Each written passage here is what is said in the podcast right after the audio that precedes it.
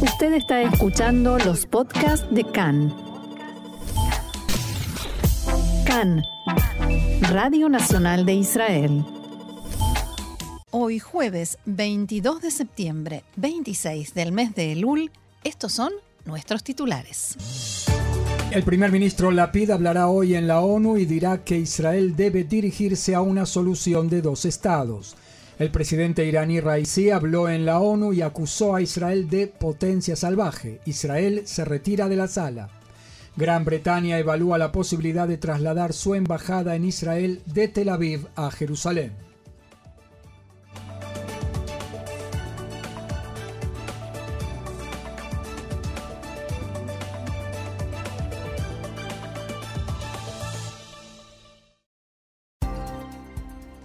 Vamos entonces al desarrollo de la información. El primer ministro Yair Lapid, que dirigirá su discurso en la Asamblea General de la ONU esta noche, planea decir que el Estado de Israel debe dirigirse a una solución de dos estados con los palestinos. Será la primera vez en años que un primer ministro israelí habla desde el podio de la ONU sobre esta solución para el conflicto palestino-israelí. La PID, no obstante, enfatizará los riesgos inherentes a la creación de un Estado palestino.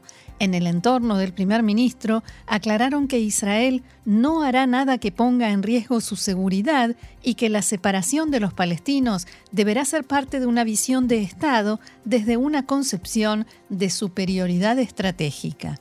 Analistas en Israel estimaron que la elección de la PID de hablar de la solución de dos estados precisamente desde el podio de la ONU y en plena campaña electoral es un acto calculado destinado al parecer a ser relevante y ocupar los titulares en los medios y por otro lado a hacer un guiño hacia sectores del centro izquierda, tal como les advirtió a Meretz y a Bodá qué haría si no se fusionaban con vistas a las elecciones. Todavía no está claro cuándo hablará la PID, pues eso depende de los anteriores oradores, pero se estima que será entre las 8 y las 9 de la noche, hora de Israel. El discurso de la PID abarcará varios pilares.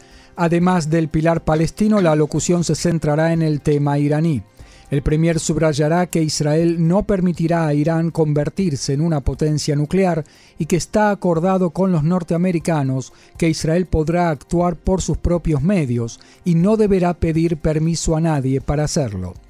La PID dirá que se debe ofrecer al mundo una alternativa a la actual situación frente a Irán y subrayará que se debe llegar a un acuerdo bueno y a mayor largo plazo con Teherán que esté basado en una amenaza militar creíble que el mundo ponga sobre la mesa, como lo han demostrado casos en el pasado, cuando los iraníes retrocedieron ante tal tipo de amenaza. Otro pilar en su discurso será la campaña de deslegitimación de Israel. Lapid dirá que Israel no es un mero huésped en la ONU, sino un orgulloso miembro de esa organización. Abro comillas, no toleraremos la utilización del podio de las Naciones Unidas para difundir mentiras contra Israel. Defenderemos nuestro buen nombre y también pondremos al descubierto a nuestros detractores, dirá Lapid esta noche. El siguiente pilar de su mensaje será un llamado a todos los países del Medio Oriente que aún no se han sumado a los acuerdos de Abraham y el Foro del Negev. La PID subrayará que el objetivo de Israel es ampliar el círculo de la paz.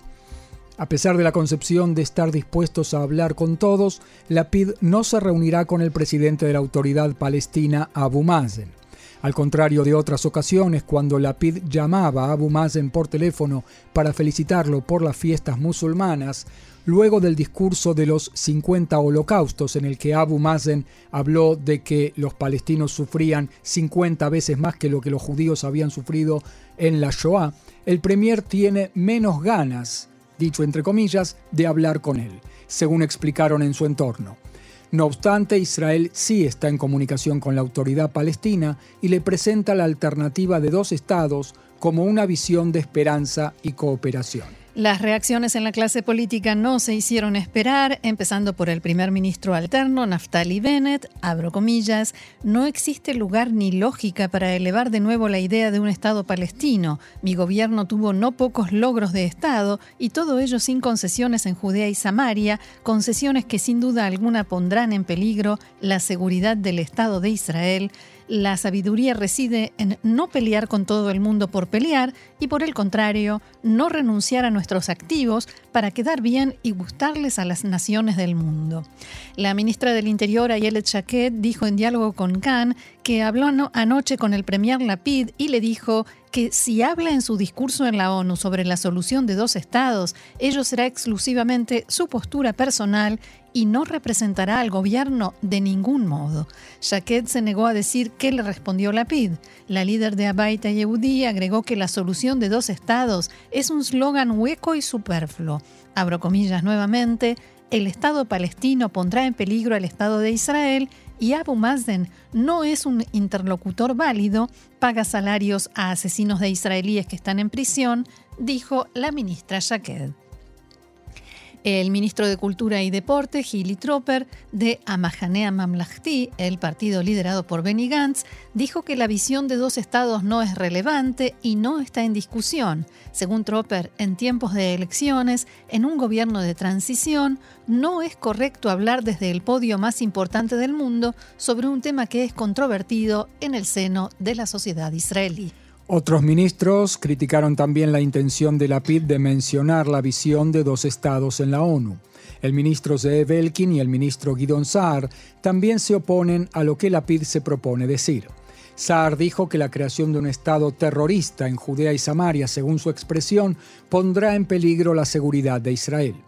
Por su parte, el ministro de Finanzas, Avigdor Lieberman, escribió en su cuenta de Twitter que, en el contexto de la ola de terrorismo y las escandalosas declaraciones de Abu Mazen en Berlín, todas las declaraciones sobre la creación de un Estado palestino equivalen a rendirse ante el terrorismo abro comillas, este tipo de expresiones por parte del liderazgo israelí ayudan a Abu Mazen y a las fuerzas de seguridad palestinas a evadir su obligación de luchar contra el terrorismo, palabras de Avigdor Lieberman.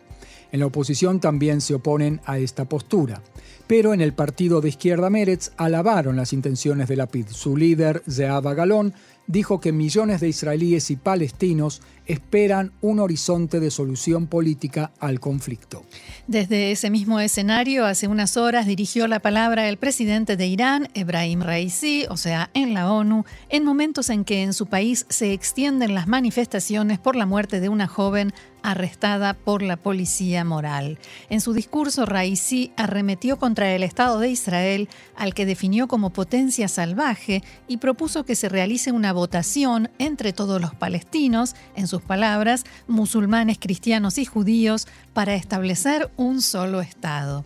Mientras Ibrahim Raisi pronunciaba su discurso, frente a la sede de la ONU, unos 3.000 miembros de la oposición iraní llevaron a cabo una protesta para exigir el cambio de régimen en Irán y expresar solidaridad con los manifestantes en Teherán. Respecto de las negociaciones sobre el acuerdo nuclear, Raisi dijo que su país está dispuesto a llegar a un acuerdo, pero cuestionó la credibilidad de Estados Unidos, que según dijo ha pisoteado el pacto. Por esta razón consideró imprescindible obtener garantías de que esta vez se cumplirá lo acordado. El presidente iraní también insistió en que el programa nuclear de su país es pacífico y mostró al mundo, a toda la audiencia de la ONU, una foto de Qasem Soleimani, el ex comandante de la Fuerza Quds de la Guardia Revolucionaria, muerto en un ataque aéreo norteamericano, acusó a Estados Unidos de su asesinato y prometió buscar justicia. El presidente iraní describió a Soleimani como un hombre que buscaba la libertad y se convirtió en un mártir. Cuando Raisi subió al podio para iniciar su discurso, el embajador de Israel ante la ONU, Gilad Erdan, se retiró de la sala mostrando la fotografía de sus abuelas sobrevivientes del holocausto. Al retirarse, el embajador de Israel declaró lo siguiente.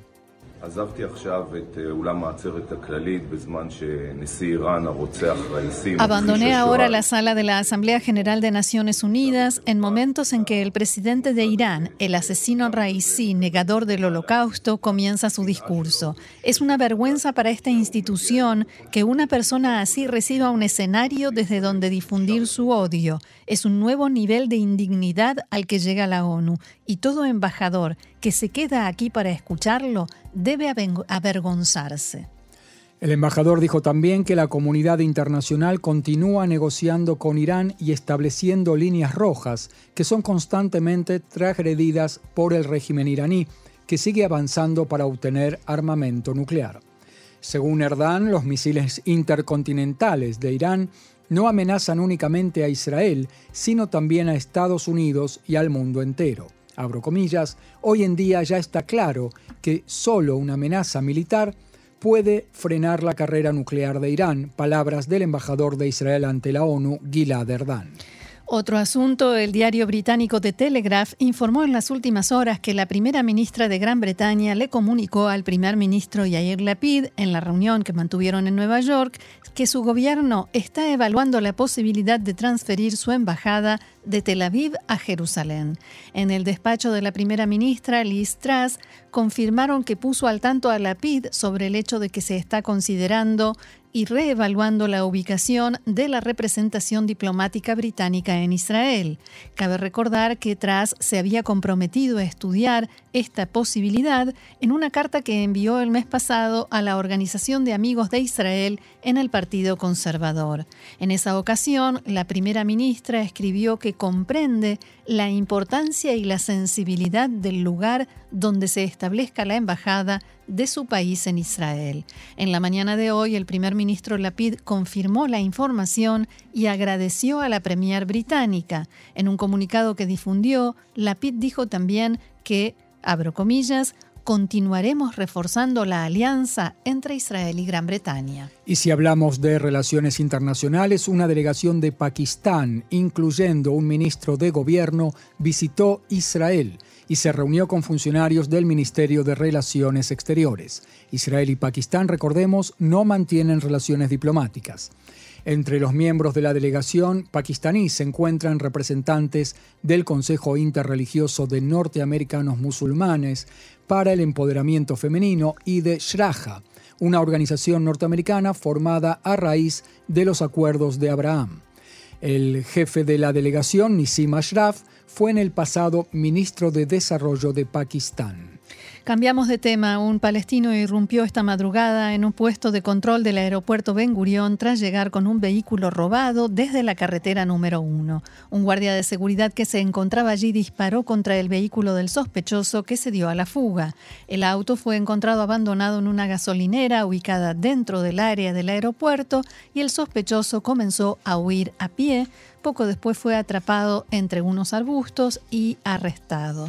De acuerdo con las normas de seguridad, desde el momento en que el sospechoso irrumpió en el complejo hasta que fue arrestado, el aeropuerto estuvo cerrado. De todas maneras, según la autoridad de aeropuertos, este inusual incidente no provocó ningún retraso en el despegue de vuelos.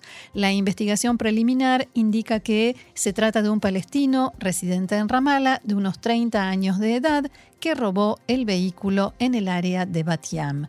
La autoridad aeroportuaria informó que el incidente se registró a la una y cuarto de la madrugada y que el sospechoso fue arrestado y transferido al servicio de seguridad para ser interrogado. Tzal informó que esta mañana en la margen occidental se registraron disparos contra el asentamiento Arbraja y un puesto militar cercano. El informe indica que efectivos israelíes encontraron unos 60 casquillos de bala en la zona. Ningún soldado ni civil resultaron heridos. Otro asunto. El presidente de Rusia, Vladimir Putin, anunció en las últimas horas la movilización de 300.000 reservistas rusos para la guerra en Ucrania. En un, en un discurso televisado, Putin justificó su decisión diciendo que sus Fuerzas Armadas actúan a lo largo de una línea de combate que supera los mil kilómetros y combaten no solo contra formaciones neonazis, en sus palabras, sino prácticamente contra la máquina militar del occidente colectivo. En declaraciones a la televisión pública, el ministro de Defensa de Rusia, Sergei Shoigu, confirmó la noticia y dijo que los primeros movilizados serán suboficiales de reserva menores de 35 años y oficiales menores de 45. La noticia desencadenó protestas en varias ciudades del país, una ola de arrestos y una desesperada carrera por salir de Rusia hacia los más variados destinos en el extranjero. En este contexto, en Israel se estima que habrá una nueva ola de inmigración desde Rusia. Y las autoridades decidieron que el país esté preparado para esta posibilidad. El primer ministro Yair Lapid dialogó anoche con el director de la compañía aérea El Al para aumentar la cantidad de vuelos entre Moscú y Tel Aviv. Una fuente oficial dijo a Khan que hay preocupación y temor por la suerte que puedan correr los judíos en Rusia, especialmente se teme que haya cada vez más dificultades para emigrar a Israel. No se sabe cuántas familias podrán en efecto hacer aliá, especialmente por el hecho de que muchos hombres serán reclutados y también para sus familiares será muy difícil abandonar el país. Desde la invasión rusa a Ucrania y el comienzo de los combates, inmigraron a Israel más de 24.000 judíos rusos y ahora se estima, como decíamos, que habrá una nueva ola de inmigración. Por el momento, la agencia judía continúa con su actividad con normalidad mientras se siguen llevando a cabo audiencias en un tribunal local en el contexto del intento del Ministerio de Justicia ruso por prohibir su funcionamiento. Una noticia más, al menos 4.000 israelíes llegaron ya a la localidad de Uman, en Ucrania, antes del comienzo de Rosh Hashanah para visitar la tumba del rabbi Nachman de Breslev. El embajador de Israel en Ucrania, Mijael Brodesky, confirmó la información y dijo que se espera que la cantidad de visitantes aumente mucho más en las horas previas al comienzo de Rosh Hashanah, a pesar de las serias advertencias sobre el peligro que implica la realización de este viaje. El embajador advirtió que quienes viajan a Uman asumen un riesgo muy grande, ya que la guerra continúa en toda su intensidad en el este de Ucrania y cada día resultan muertos decenas e incluso centenares de personas a ambos lados de la frontera.